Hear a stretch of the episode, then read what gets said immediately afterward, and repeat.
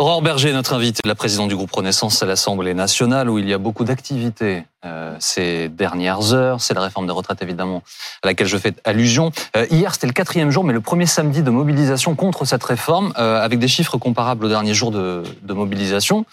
En fait, il y a un mouvement de fond. Il y a un mouvement de fond qui est installé, un mouvement de fond important. Est-ce que vous allez en tenir compte? Je pense qu'on ne peut pas être sourd, évidemment, à partir du moment où il y a des mobilisations et des mobilisations qui sont importantes. On ne peut pas nier ces mobilisations et c'est la raison pour laquelle je pense qu'il faut euh, jamais tomber dans l'arrogance, se dire que ce serait une victoire, par exemple, que la réforme soit adoptée. Je crois que la réforme sera adoptée parce que je crois qu'on arrivera à dégager une majorité démocratiquement élue pour la voter à l'Assemblée, pour la voter au Sénat. Mais je pense, et je le dis surtout à ceux qui manifestent, je le dis aux syndicats aussi, nous on continue à tendre la main et je leur dis que surtout qu'ils sont très mal représentés en vérité à l'Assemblée nationale. Ils sont représentés euh, d'un côté par la France insoumise, finalement qui fait tout pour nous empêcher de parler de la réforme. Euh, et ils sont représentés par le Rassemblement national qui finalement ne s'exprime jamais, qui ne s'oppose pas et qui ne propose pas. Donc je leur dis plutôt, venez dialoguer avec ceux qui sont prêts au dialogue, au-delà de la réforme des retraites, sur la question du travail, est-ce que, sur la question de l'emploi. Est-ce que la rue, vous allez l'entendre? Vous dites on n'est pas sourd. Et ça se traduit comment? Mais parce que déjà, nous avons entendu. Nous avons commencé, enfin la première ministre l'a fait, vous le savez, on avait un vrai débat Elle a sur dit, la question. pas d'état d'âme, je suis pas sûr que ceux qui manifestent soient très touchés par cet argument. Vous savez, quand vous êtes premier ministre, il vaut mieux savoir où vous allez, la direction que vous voulez emprunter. Est-ce que vous ne poseriez pas la même question si d'un coup la première ministre avait dit j'ai du vague à l'âme?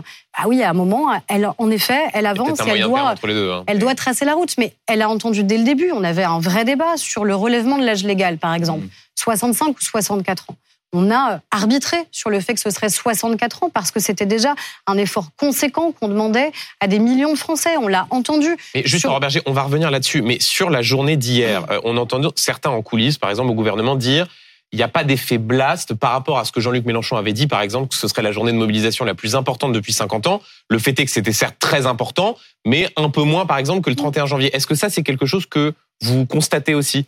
Moi, je suis toujours très prudente sur la manière avec laquelle on commente les chiffres de mobilisation parce que ça peut très vite être vu comme de l'arrogance de notre part en fonction de la manière avec laquelle on commente ou pas les chiffres. Il y a des inquiétudes.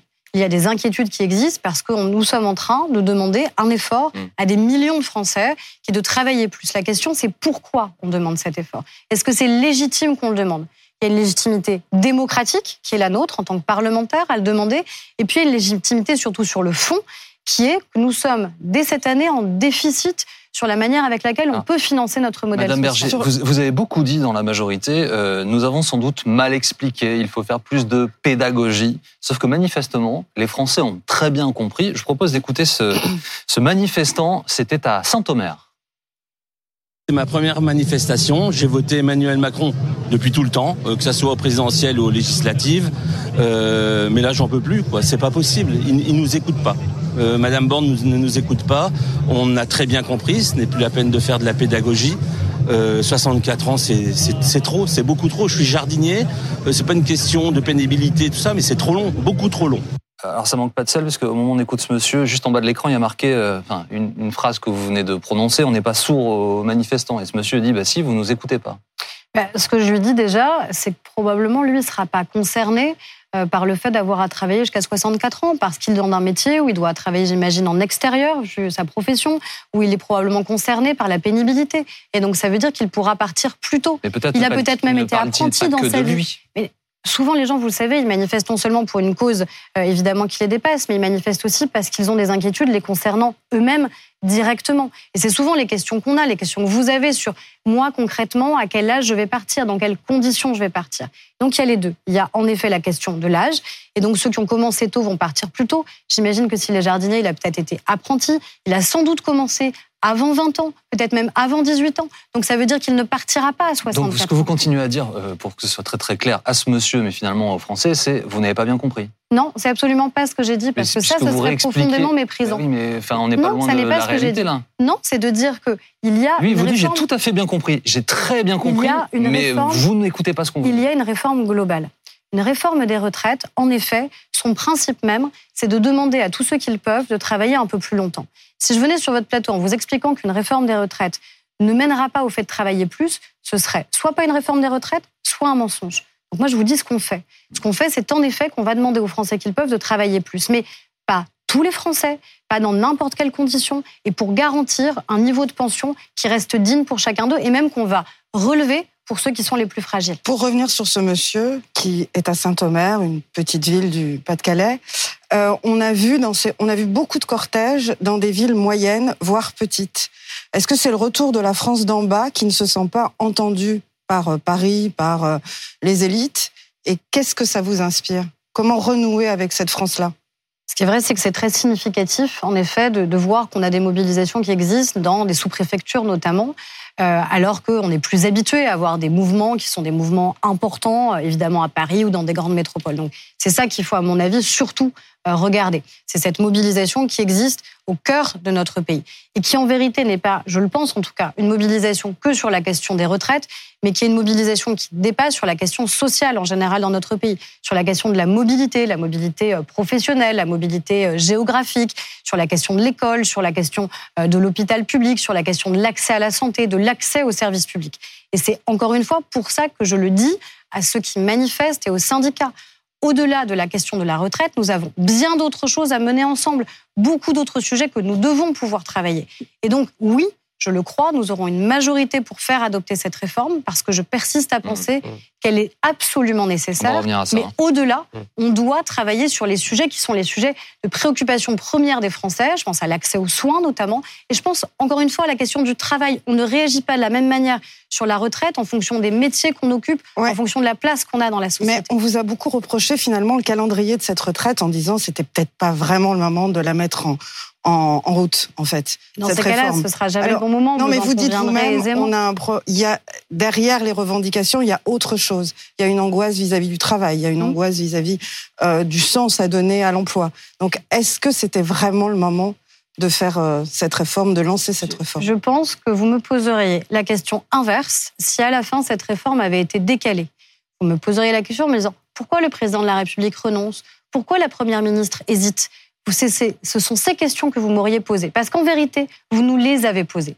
Quand on a souhaité faire une concertation qui a duré plus longtemps que ce qui était initialement prévu, vous avez tous titré en disant il y a du doute, il y a de l'hésitation. C'était vrai. Donc non, il y avait juste la volonté de, concerter, de dialoguer, de continuer à avoir un dialogue nourri avec les partenaires sociaux. Pardonnez-moi, mais le doute, c'est pas forcément négatif. Hein. Le doute, ça peut être aussi d'entendre une parole extérieure, réfléchir. Mais c'est la raison pour laquelle on a concerté. Mais à un moment, une réforme des retraites, il faut la mener. Moi, j'en suis persuadée. Il faut qu'elle soit menée pour aller au bout, encore une fois, du financement de notre modèle social. Et on ne peut pas en permanence la décaler. Parce que sinon, à la fin, on fait comment pour se regarder dans la glace à la fin du quinquennat en se disant finalement cette réforme, on l'a pas menée, donc on ne sait pas sur le calendrier, financer nos retraites aujourd'hui. Vous dites on ne peut pas continuellement la décaler, mais votre candidat en 2017, il voulait la faire. Il l'a pas fait pendant six ans. Et, et d'un coup, il y a une urgence à la faire aujourd'hui. Et c'est ça aussi que les Français comprennent pas. Il a, vous dites qu'il a été élu sur ce programme et en 2017, euh, il aurait pu la faire tout de suite. Vous pouvez pas me dire justement, vous ne l'avez pas faite alors que vous auriez dû la faire. Et quand on l'a fait, me dire qu'il faudrait décaler. Non, moi je vous dis pas il faut, il faut pas. Je, je, je vous, interroge sur vos propos, sur ce que vous dites. Vous, vous dites il faut aller vite. Moi je vous dis, votre candidat a été élu en 2017. Mais dans les six premiers mois, il aurait pu lancer le chantier immédiatement. Mais c'est la raison pour laquelle, encore une fois, vous le savez pertinemment, nous avons voulu porter une réforme dans le précédent quinquennat, une réforme qui a été percutée par deux années de crise sanitaire pendant laquelle nous avons considéré qu'il fallait crise sanitaire sur cinq fallait, ans, Madame Berger. Mais nous avons considéré à ce moment-là qu'il valait mieux, en effet, agir beaucoup plus fort sur d'autres sujets, hmm. notamment ce que nous avons fait sur la question de l'hôpital public et de la santé. Donc c'était pas la priorité à ce moment-là. On ne peut pas, alors que nous avons dès 2023 dès 2023 un déficit hmm. sur le financement des retraites. Qu'est-ce que vous dites aux retraités? Qu'est-ce que je dirais aujourd'hui Vous pourriez leur dire, on aurait pu gagner 6 ans si on l'avait fait en 2017. Qu'est-ce que je dirais aujourd'hui aux retraités si nous n'étions pas capables à l'Assemblée d'avoir ce débat sur le financement de notre modèle social et le financement hmm. de ceux qui sont donc déjà à la retraite On va revenir sur ce sujet du, déficit des retraites, Madame Berger, mais simplement sur la suite. Euh, L'intersyndicale a appelé à une France à l'arrêt le 7 mars prochain. Euh, question simple, est-ce que vous craignez que la France soit bloquée, soit paralysée? Je le crains pas parce que je l'espère pas, parce que je pense que c'est pas non plus l'intérêt de toute façon des syndicats. On a vu une attitude des syndicats. C'est ce demandent en l'État. Qui, en tout cas pour aujourd'hui, à la fois évidemment s'opposent et de manière parfois très virulente à la réforme, mais le font dans un cadre euh, qui est un cadre extrêmement euh, digne. On a vu quand même des mobilisations qui n'ont pas été émaillées de violence, notamment d'ailleurs grâce à l'action aussi de nos forces de l'ordre, mais des syndicats qui ont fait en sorte de contenir, de tenir les choses et de garder un lien avec nous, de garder du dialogue social avec nous. Je ne crois pas que ce soit leur intérêt que demain nos enfants puissent plus aller à l'école, que les Français puissent plus prendre un métro, un bus, un transilien. Et donc qu'est-ce que vous leur dites? Vous leur dites renoncer à cette euh, journée euh, de paralysie, de blocage? Paralyser et bloquer le pays, à mon avis, ce serait contre-productif pour ce que eux-mêmes veulent porter. Je leur dis par contre, acceptez la main tendue, acceptez que nous, contrairement à ceux qui, de prime abord, seraient d'accord avec vos idées à l'Assemblée et qui les représentent si mal, que ce soit l'extrême gauche ou que ce soit l'extrême droite, accepter de travailler avec ceux qui veulent avancer sur les chantiers qui importent aux syndicats. Mmh. La question de l'emploi des seniors, la question de l'égalité salariale entre les femmes et les hommes, la question de la Donc Vous leur dites oubliez vos revendications principales et avançons sur d'autres sujets pour au fond essayer de leur faire avaler la pilule. Je crois que cette réforme trouvera une majorité pour être adoptée à l'Assemblée et au Sénat. Dès lors, acceptons de passer à un autre sujet. Acceptons de venir dialoguer sur d'autres sujets qui sont d'intérêt des Français. Parce que demain, quand cette réforme aura été adoptée, parce que je crois qu'elle le sera, est-ce qu'ils vont continuer à mobiliser contre une réforme qui aura été légitimement et démocratiquement adoptée à l'Assemblée et au Sénat par ceux qui représentent une majorité de Français? Ou alors, est-ce qu'on peut ensemble travailler sur des questions qui, à mon avis, intéressent les Français, qui est encore une fois notre rapport au travail dans la société. Est-ce que votre rapport au syndicat va changer après, euh, après cette séquence retraite? Parce que quand on voit euh, l'intersyndicale, euh, la on se dit finalement il y a une performance quand même dans, dans, dans votre action, c'est d'avoir uni les syndicats comme jamais. Donc est-ce que vous pensez qu'il faut changer dans l'attitude de travailler, de négocier euh, on pense à Laurent Berger qui avait l'air d'être ouvert quand même à certaines négociations. Donc, est-ce qu'il faut changer votre manière ou la manière dont le gouvernement travaille avec les syndicats? Vous savez qu'on est sur une réforme qui est aussi très emblématique pour les syndicats eux-mêmes. Et ils ont tous dit et considéré qu'à partir du moment où on relevait, on décalait l'âge de départ à la retraite, ils s'opposeraient de manière frontale à la réforme. Or, cette réforme des retraites ne peut pas tenir sans avoir justement le décalage de l'âge de départ à 64 ans. Budgétairement, ça ne peut pas tenir et ça ne peut pas permettre de financer nos retraites de manière différente. En revanche, ce qui est vrai et ce qui m'étonne, c'est que finalement la CFDT ne revendique elle-même pas les propres victoires qui sont les siennes. Parce que les concertations, elles ont été utiles. Les concertations, elles ont permis, en effet, d'avancer sur la question des carrières longues. Pour ceux, que ceux qui ont commencé tôt puissent partir plus tôt sur la question de la pénibilité. L'index senior, on a passé presque deux jours de débat entier à l'Assemblée nationale sur cette question-là, où à la fois ceux qui contestent l'index senior sont ceux qui ont déposé des milliers d'amendements euh, pour finalement, soi-disant, l'améliorer. Bref, en tout cas, c'était une proposition, une revendication même de la CFDT. Vous diriez que Laurent Berger se cégétise, se rapproche trop de Philippe Martinez? Je le souhaite pas pour lui parce que je souhaite qu'on ait des syndicats qui acceptent encore une fois qu'on puisse dialoguer. C'est quand même une prouesse, Madame Berger, d'avoir fait de celui qui était euh, a priori votre allié principal dans les corps intermédiaires un de vos ennemis principaux. Parce qu'aujourd'hui, pas d'ennemis parmi les syndicats. Politiquement, j'entends. Politiquement, ça, Madame Berger. Euh, Laurent Berger, aujourd'hui, c'est un opposant. Alors, je dirais les choses différemment. C'est un opposant virulent. Parce qu'il a toujours dit, Laurent Berger, qu'à partir du moment où on mettait une mesure d'âge, notamment les 64 mmh. ans, il s'opposera à la réforme. Mais sans mesure d'âge, il n'y a pas de réforme des retraites. Il n'y a pas de financement possible de notre système de retraite, si ce n'est en effet que d'accepter de travailler un peu plus longtemps. Et c'est ça qu'on fait. Et c'est ça que tous les pays qui nous entourent ont fait. Mmh. La France, elle n'est pas seule au monde. La France, elle doit pouvoir aussi accepter, et les Français doivent pouvoir aussi accepter qu'on puisse tous travailler un peu plus longtemps. Si encore une fois, le fruit de ce travail supplémentaire, il vient pour financer la retraite de nos parents et de nos grands-parents, parce que c'est quand même ça notre système. Et à la fin, on est les seuls, on est les seuls nous à l'Assemblée à défendre notre système par, répartition. Parfois, parfois, la France fait différemment des autres, et parfois vous avez fait différemment des autres, et vous vous êtes vanté d'être les seuls à faire différemment. Mais vous savez, on fait déjà différemment en faisant 64 ans. Mmh. Parce que tous les autres pays qui nous entourent, eux, ils sont allés beaucoup plus loin. Et c'est pas ce qu'on souhaite. On souhaite justement tenir sur quelque chose qui est équilibré, qui permette encore une fois de faire en sorte que ceux qui le peuvent puissent travailler un peu plus longtemps. Vous le savez, 4 Français sur 10 ne seront pas concernés par le relèvement de l'âge légal. Ils partiront plus tôt que les 64 ans. Ça, on vous a entendu. Sur la question du mouvement social, au moment des Gilets jaunes, euh, vous avez décidé de retirer la taxe carbone, vous avez lâché près de 17 milliards d'euros pour le, pouvoir d'achat. Euh, et là, vous restez ferme. Euh, question simple, est-ce que ça veut dire qu'il faut vandaliser l'Arc de Triomphe ou le Fouquet's pour être entendu quand on est manifestant? Non, évidemment pas. Et je ne crois pas que les manifestants, d'ailleurs, euh, soient dans cette optique-là. Et heureusement, ils manifestent pour ce qu'ils considèrent être leurs droits. Ils manifestent par rapport à des inquiétudes qu'on doit pouvoir entendre. Mais vous voyez le contraste. Il y a moins de manifestants violents. Et là, il y a une sorte de branle-bas de combat au gouvernement. On lâche des milliards d'euros. On abandonne une politique publique. Là, il y a plusieurs journées à un million de personnes. Et vous dites, au fond, on continue et on va éventuellement discuter d'autres sujets. C'est une incitation à quoi Être violent, à se radicaliser? Évidemment que non. Personne ne doit céder à la violence et les syndicats eux-mêmes ne souhaitent pas euh, céder à la violence. Au contraire, j'ai pas entendu euh, de mots d'ordre violents de la part euh, ni de Philippe Martinez ni de Laurent Berger. Et heureusement, heureusement qu'à un moment ils tiennent un discours qui est un discours d'opposition sur le fond de la réforme, mais pas d'appel à la haine ou à la violence. Ça, c'est réservé à d'autres. Ça, ce sont malheureusement ceux qui sont devenus leurs alliés à l'Assemblée. Qui vous répondez pas à ma question. Vous avez lâché au moment des Gilets jaunes et là, vous ne lâchez mais rien. Mais c'est pas vrai. Parce que vous ah ne bah pouvez pas dire, bah, entre 64 et 65 ans, ça veut dire qu'il n'y a plus de différence?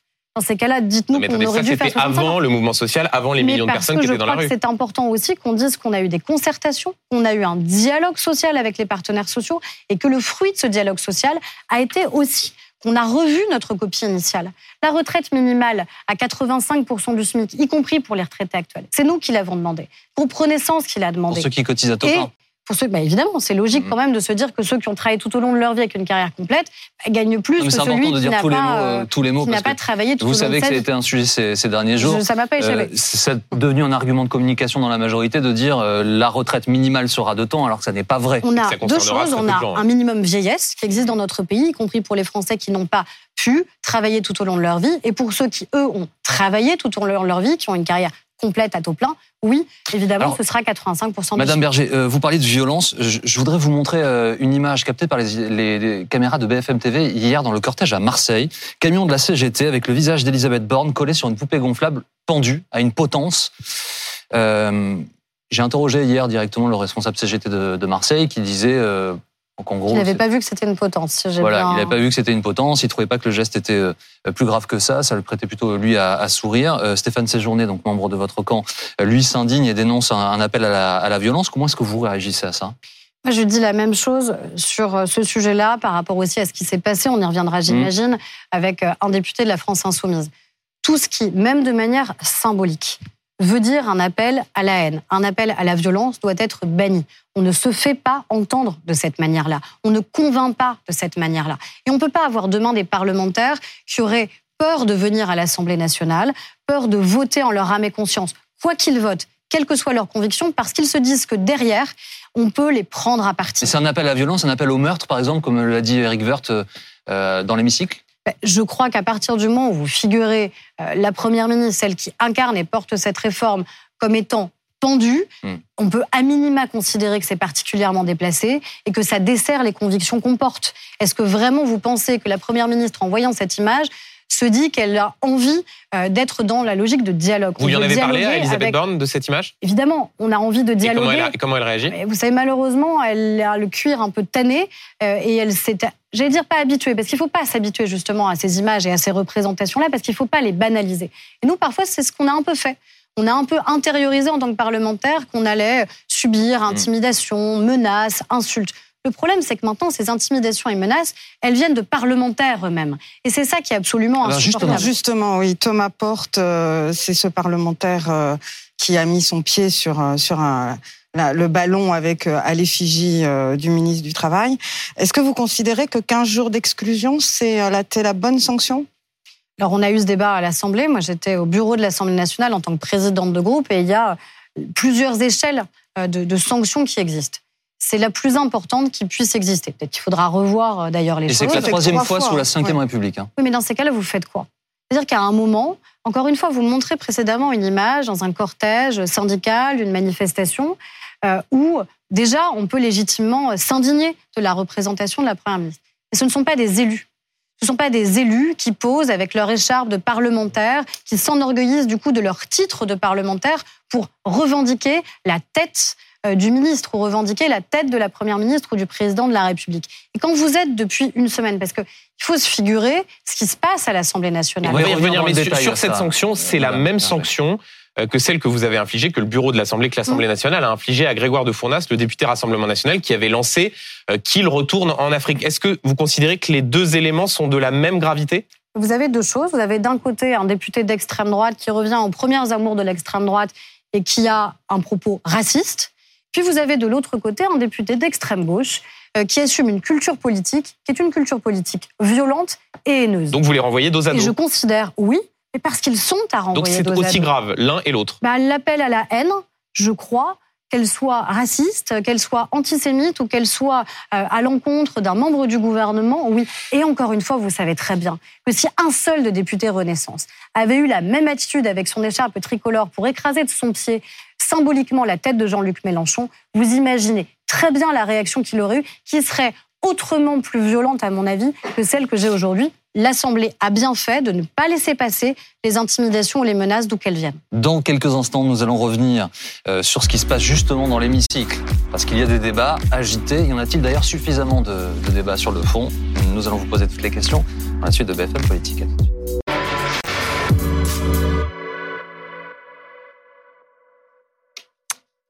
Aurore Berger, l'invité de BFM Politique ce dimanche. Marie-Christine Tabet. Madame Berger, la question qui intéresse tout le monde, on l'a vu, c'est vraiment l'âge pivot de 64 ans. Euh, or, on a le sentiment de plus en plus que vous n'aurez pas le temps d'aborder cet article, l'article 7, euh, à l'Assemblée. Est-ce que vous pensez que c'est encore possible? Mais moi, je l'espère. Je le dis depuis le début, on le dit depuis le début, Non, on a tout le peur monde ni du débat. Est-ce Ah, que c'est pas possible?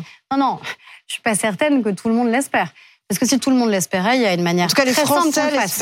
Les Il y a une manière très simple qu'on le fasse. La France insoumise, dès lundi matin, retire tous ces amendements dont ils savent très bien qu'on n'aura ni le temps de les discuter et qu'ils ne seront pas adoptés. Et on passe dès lundi, quand on reprend à l'Assemblée nationale, sur le vote sur l'article 7. Moi, j'ai pas peur du débat sur l'article 7, puisque je suis devant vous et qu'on n'a pas arrêté justement de, de tenter et qu'on continuera à tenter de convaincre sur cette légitimité. Mais moi, je souhaite qu'on ait une légitimité d'autant plus forte qu'on passe au vote. Je souhaite qu'on passe Vous n'avez pas fait le deuil de la possibilité d'une discussion autour de l'article 7. Ah non, mais moi, je fais jamais mon deuil du débat euh, démocratique.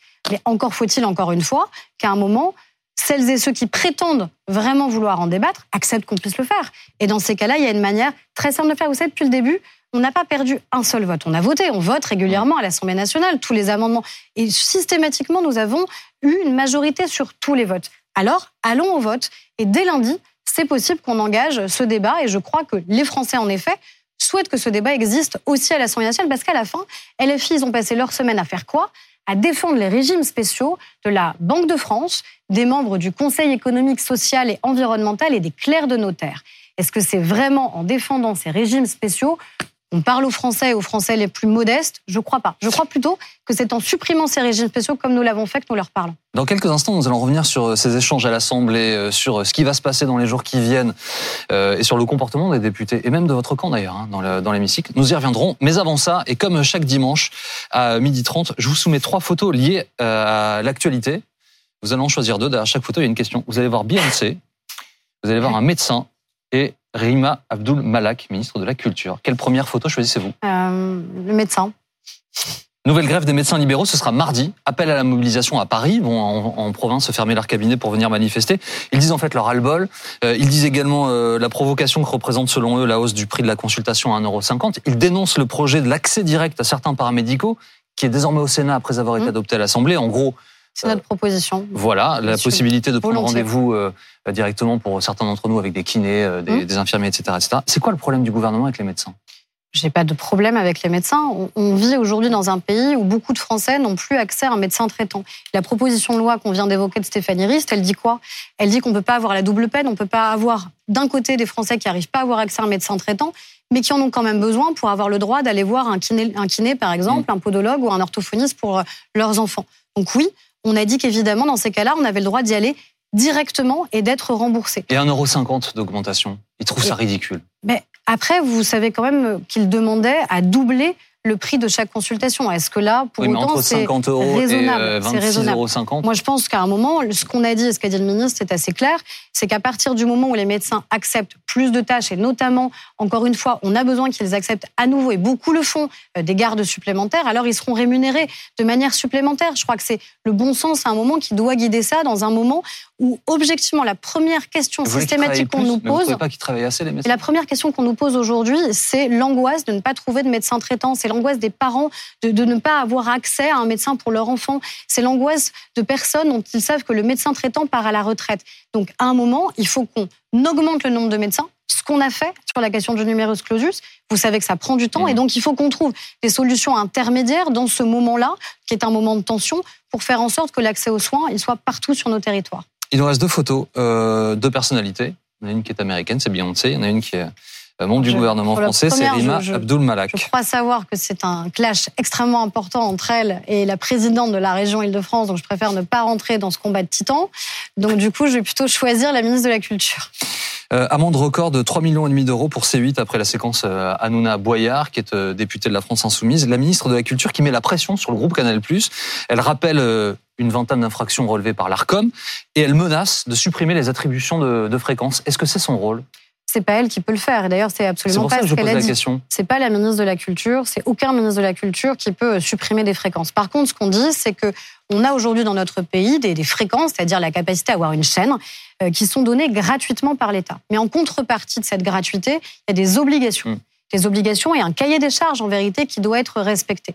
Et c'est l'ARCOM qui est l'autorité en charge de les faire respecter. Et quand il y a des déviances, comme ça a été le cas, l'ARCOM sanctionne. Mais c'est le rôle de la ministre de la Culture de, dire que personne n'est au-dessus, encore une fois, des, règlements. Mais elle n'a pas mis la pression, elle a juste rappelé les obligations qui sont celles de tous les diffuseurs.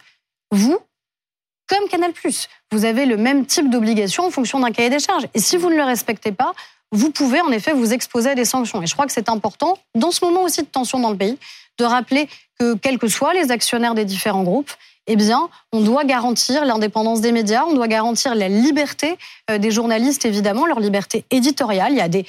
Après, il y a des opinions. Et c'est bien que ces opinions puissent s'exprimer, que elles s'expriment librement. Il y a des lignes qui peuvent être différentes d'une chaîne à l'autre. Par contre, il y a des obligations démocratiques qui doivent évidemment prévaloir sur toutes ces chaînes. Allez, revenons à l'Assemblée nationale. Donc, vous étiez interrogé tout à l'heure sur euh, la France insoumise. Vous dénoncez en fait l'obstruction et leur, euh, leur comportement. En fait, je me demande moi s'ils ne vous servent pas. Parce que euh, avec tous ces amendements, finalement, euh, ils vous font gagner du temps. À la fin, euh, vous allez faire adopter le texte sans que tous les amendements aient pu être examinés. Mais moi, j'ai pas envie qu'on gagne du temps. Moi, je souhaite qu'on ait un temps qui soit un temps utile de débat.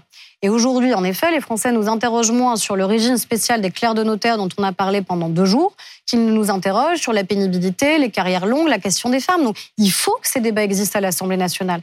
L'Assemblée nationale, c'est un lieu de respiration démocratique où les Français doivent pouvoir se dire les idées qui sont les miennes ou les doutes qui sont les miens, enfin, sont relayés, s'expriment et il y a un combat démocratique qui existe.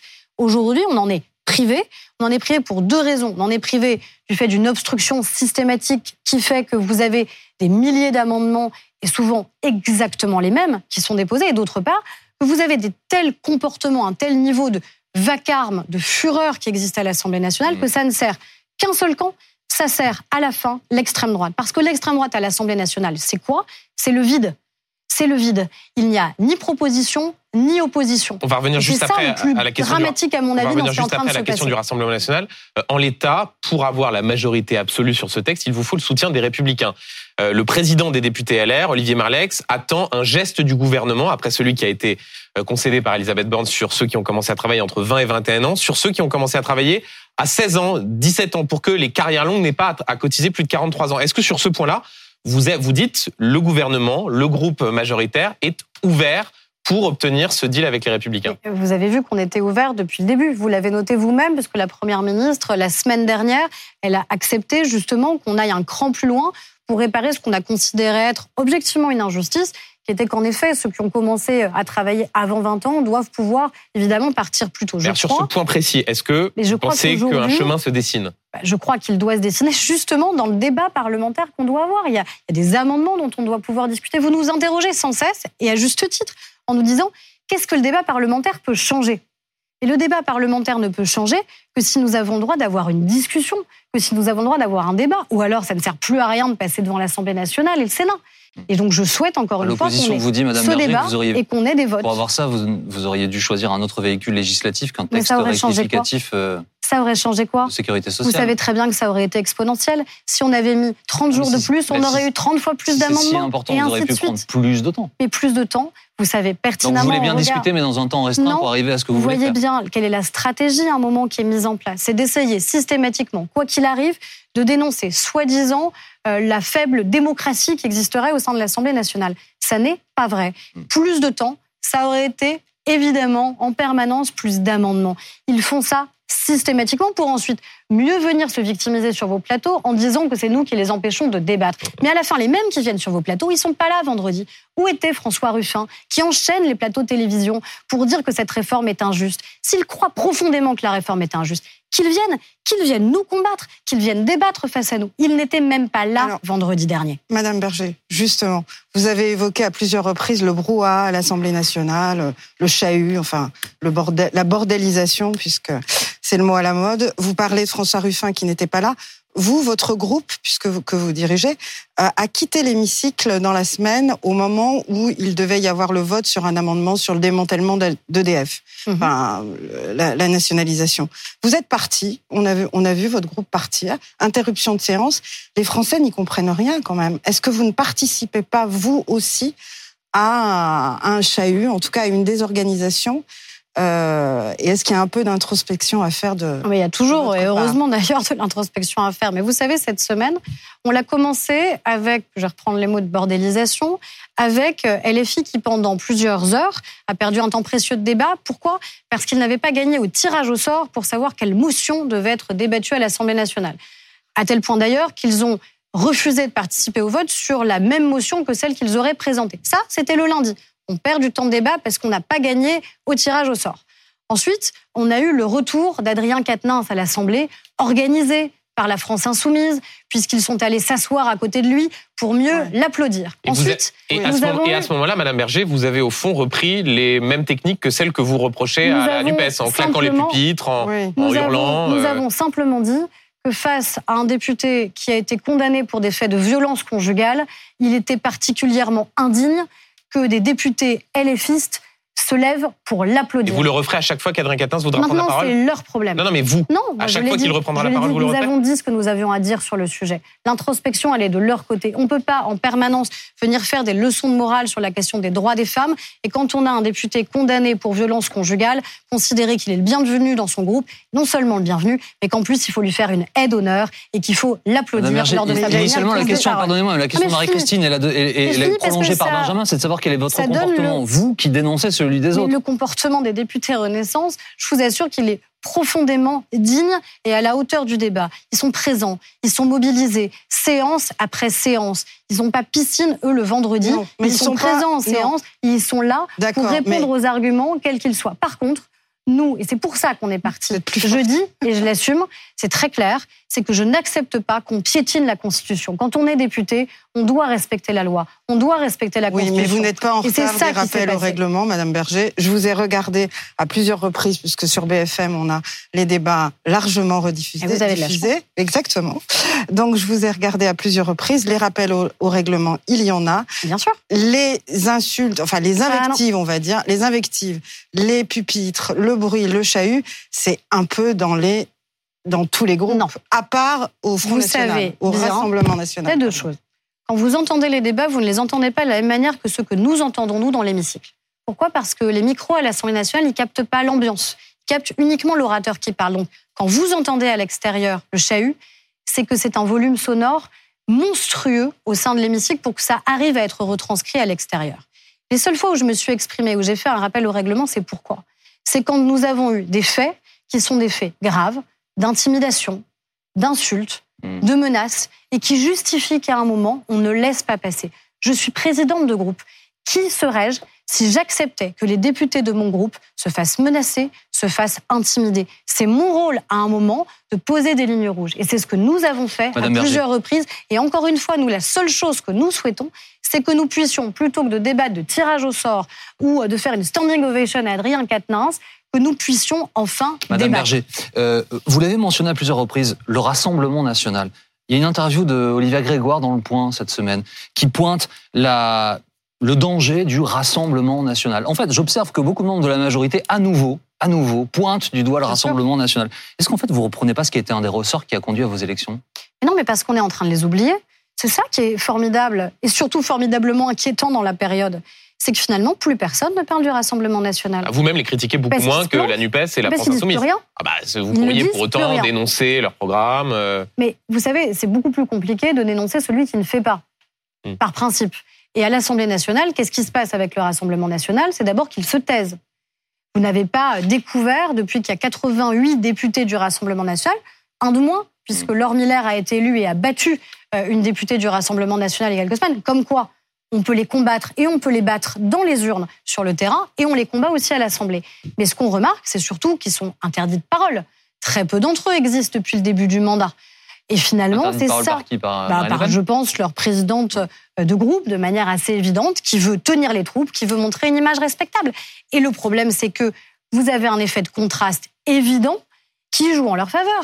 Quand vous avez le bruit, le vacarme et la fureur, quand vous avez la France indigne d'un côté, et avec cette atmosphère La irrespirable, France indigne, c'est quoi? C'est c'est la, euh, c'est la France insoumise. c'est- ah oui. Parce que je persiste à C'est penser que l'acronyme LFI, mais à votre façon. oui, parce que je pense que c'est leur comportement qui conduit à ça.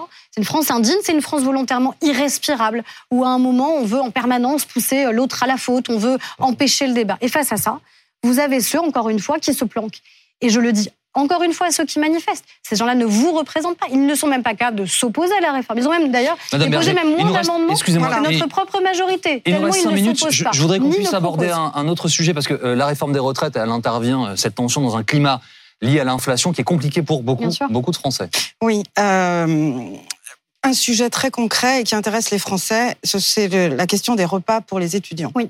Que vous n'avez pas voté, Que nous avons mis en place mais pendant la crise Covid. Mais là, il y avait une extension. Vous n'a- vous n'avez pas voté cette extension. Or, on a compris que la première ministre vous demande d'y revenir. Donc, pourquoi ne pas avoir directement je vais vous expliquer exactement ce qui s'est passé. C'était en effet jeudi, c'était une proposition de loi socialiste. Donc qu'est-ce qu'on a fait pendant la crise quand on a vu malheureusement ces fils euh, qui s'allongeaient euh, et ces étudiants en grande précarité qui ne pouvaient plus se nourrir? On a créé, le gouvernement a créé, le président de la République a créé les repas à 1 euro servis au Crous et le midi et le soir pour que tous les étudiants, évidemment, qui sont boursiers et les étudiants précaires, puisqu'il suffit d'aller se signaler au Crous pour pouvoir en bénéficier et y accès. La proposition de loi, là où elle était profondément injuste, c'est qu'elle disait que tout le monde devait y avoir accès. Je suis désolée, il y a des étudiants qui en ont besoin, il y a des étudiants qui en ont pas besoin. Et le coût de cette mesure, c'était 90 millions d'euros. Hum. Enfin, 90 millions d'euros, on peut faire beaucoup de choses Oui. sur la précarité étudiante, on peut faire beaucoup de choses sur le logement étudiant. Et nous, ce qu'on propose, c'est de sanctuariser pour qu'il n'y ait aucune ambiguïté sur nos intentions, et c'est notre proposition de loi, sanctuariser que tous les étudiants boursiers, tous les étudiants précaires puissent avoir accès au repas à 1 euro dans les crousses midi et soir. On vous a entendu, Madame Berger. euh, Vous avez dénoncé le tweet de Louis Boyard, le député de la France Insoumise, qui a publié la liste des députés qui ont voté contre le repas à 1 euro pour tous. Euh, pourquoi Est-ce qu'il n'y a pas une forme de logique à assumer le, le vote qui est le vôtre? Assumer le vote, évidemment, les votes, ils sont publics, il n'y a rien de caché dans ce qui se passe à l'Assemblée. Déjà, c'est ça qui est sous-entendu, c'est que ce serait caché. C'est faux. Vous savez, on vote la plupart du Mais temps. là, vous lui reprochez de mettre la liste des députés qui ne l'ont pas voté. publier une liste, vous voyez bien à quelle imagerie cela fait appel. Et vous voyez bien derrière que c'est de manière assez évidente une logique d'appel au cyberharcèlement. Pourquoi? Parce que non seulement il publie, non pas la liste du vote, mais il publie tous les comptes Twitter des uns et des autres. Pourquoi? Pour dire, allez-y. Lâchez-vous, lâchez les chiens, lâchez la meute et allez menacer, allez invectiver, allez intimider. Et à la fin, il se passe quoi? Il se passe exactement ce que Louis Boyard, à mon avis, savait, c'est-à-dire que les députés qui ont voté en leur âme et conscience parce qu'ils considéraient cette mesure injuste socialement se font menacer, se font insulter, se font intimider. Mais là, il dit pas un seul mot. Oui, le, Là, évidemment, à aucun moment vous n'entendez Louis Boyard s'exprimer en disant oui, mais le je problème, refuse tout appel à la haine. Le, le- le problème, c'est que le problème, c'est que le 27 août dernier, vous avez publié la liste des députés insoumis euh, qui n'avaient pas voté la loi pouvoir d'achat qui était discutée pendant l'été. Euh, Au fond, vous faites exactement la même Non. chose que ce que vous Encore reprochez une fois, en ce vous moment Louis Boyard. le fait de publier des listes publiques, Bah, des scrutins publics, Mais là, regardez, le fait de regardez, mettre- on voit à l'antenne là la liste de tous les députés insoumis qui ont voté contre la loi pouvoir d'achat. ce sont des votes publics. Donc je n'ai pas de problème sur les votes publics. J'ai un problème quand on met nominativement C'est tous exactement les ce que vous comptes. Twitter, tous les comptes Non, mais là, Twitter c'est pas les comptes Twitter, mais c'est la liste. C'est ce que lui a fait. C'est la liste exhaustive des lui- députés insoumis qui ne votent pas la loi. C'est ce que lui a fait, de mettre tous les comptes Twitter pour encore une fois qu'il y ait un cyberharcèlement qui s'exprime, parce que derrière, on va aller sur chaque compte Twitter de chaque personne pour aller l'insulter, pour vous ne aller feriez le plus menacer. ce genre de liste. Mais moi, j'aurais, s'il avait publié ça, S'il avait dit voilà, il y a eu un Mm. scrutin public à l'Assemblée. Voilà ceux qui ont voté pour, voilà ceux qui ont voté contre. Il n'y aurait pas de problème. Ah bon. Là, vouloir mettre tous La les comptes nuance, c'est pas Twitter, clair, je hein. sais, mais sauf qu'à la fin, Madame Berger, nous, il faut quand même que vous ayez conscience que les 170 députés de mon groupe, ils se font au quotidien, au quotidien, lyncher, menacer et insulter. Et que nous avons vécu dans le précédent mandat des menaces qui parfois passent à exécution. Des voitures de collègues qui ont été brûlées devant chez eux. Des gens qui sont venus les intimider alors que c'était les enfants qui étaient à la maison et on tambourine sur la porte pour faire peur. Des balles qui ont été reçues, des vraies balles qui ont été reçues à domicile. Je ne veux pas qu'un député, quel qu'il soit, quel que soit son groupe, quelles que soient ses convictions, ait peur demain de voter en se disant que s'il ne vote pas comme le veut la France insoumise, eh bien, il pourrait lui arriver ce genre de problème. Madame Berger, euh, euh, je voudrais revenir à, à votre homonyme. Pardonnez-moi, mais on apprend à l'instant que le, patron de la CFDT revendique, je le cite, de mettre le pays à l'arrêt le 7 mars. C'est-à-dire qu'on passe encore un cran. Lui qui était votre partenaire de négociation, euh, il est aux côtés pleinement aujourd'hui des autres syndicats pour mettre la France à l'arrêt le 7 mars. Et je vous redis ce que j'ai dit en début d'émission. Ce propos ne change rien à ce que moi je vous ai dit. Je persiste à penser qu'une fois que cette réforme sera adoptée, parce qu'elle le sera, parce que c'est ma responsabilité de faire en sorte de trouver une majorité à l'Assemblée au Sénat pour la voter. pour, je veux pour qu'on ne pas redire les mêmes choses, Madame. Berger, Bah oui, mais que si, le, je- si le- je- moi je suis cohérente avec ce que je Oui, vous ai mais dit. moi je vais vous poser je une pas question. changer d'avis. Si le pays est bloqué, durablement bloqué, vous dites, vous d'ores et déjà aujourd'hui, de toute façon, nous ne céderons jamais. Mais je vous dis qu'à un moment, nous sommes cohérents avec ce que nous portons. On ne peut pas venir sur vos plateaux matin, midi et soir en vous disant cette réforme, elle est nécessaire, cette réforme, elle est indispensable, cette réforme, on en a besoin pour financer notre Mm. modèle social. Et en une minute, vous dire non, mais en fait, c'était pas si important que ça. Et cette réforme, on peut la mettre au placard. Vous me diriez immédiatement, mais alors en fait, vous nous avez menti pendant des semaines. Ah non, en fait, on vous ment pas. On vous dit la vérité. Donc vous n'avez la pas peur du vérité, c'est blocage. qu'on a n'avez pas peur du besoin de cette blocage, réforme. pas peur de la Et je le dis paralysie. par contre aux syndicats, est-ce que c'est l'intérêt des syndicats demain que de mettre, comme il le dit, en paralysie le pays? Est-ce que c'est l'intérêt de nos enfants de ne pas pouvoir aller à l'école? Est-ce que c'est l'intérêt des Français de ne pas pouvoir aller bosser le matin? Je ne le crois pas. Et je ne crois pas que ce soit l'intérêt des syndicats eux-mêmes, alors que nous avons des Donc sujets que vous appelez essentiels Laurent Berger à la raison, vous lui demandez de revenir euh, dialoguer? Mais moi, je pense qu'il faut qu'on continue à dialoguer. Enfin, on a des... Mais lui dit que vous ne lui parlez plus, besoin pas de vous, ce pas vous dialogue. personnellement. Et tous les leaders, les leaders des syndicats disent que le gouvernement a disparu. Le faux. téléphone ne sonne plus, on ne parle plus à évidemment, personne. évidemment, qu'il continue à y avoir, et vous le savez bien, un dialogue constant entre la Première ministre et les patrons des organisations syndicales, avec Olivier Dussopt, le ministre du Travail, qui porte cette réforme. Donc on continue évidemment ce dialogue, on y est prêt. Moi, tous les députés du groupe ont reçu les organisations syndicales dans leur territoire et on va continuer à le faire parce qu'on a d'autres sujets qui sont absolument essentiels et dont on doit pouvoir continuer à dialoguer. Merci beaucoup d'avoir été notre invité aujourd'hui sur BFM TV. Merci beaucoup, Marie-Christine Benjamin. On se voit la semaine prochaine. Voici Philippe Godin, Dominique Rizet. C'est affaire suivante. Et je donne rendez-vous à 18h pour BFM TV SD. À tout à l'heure.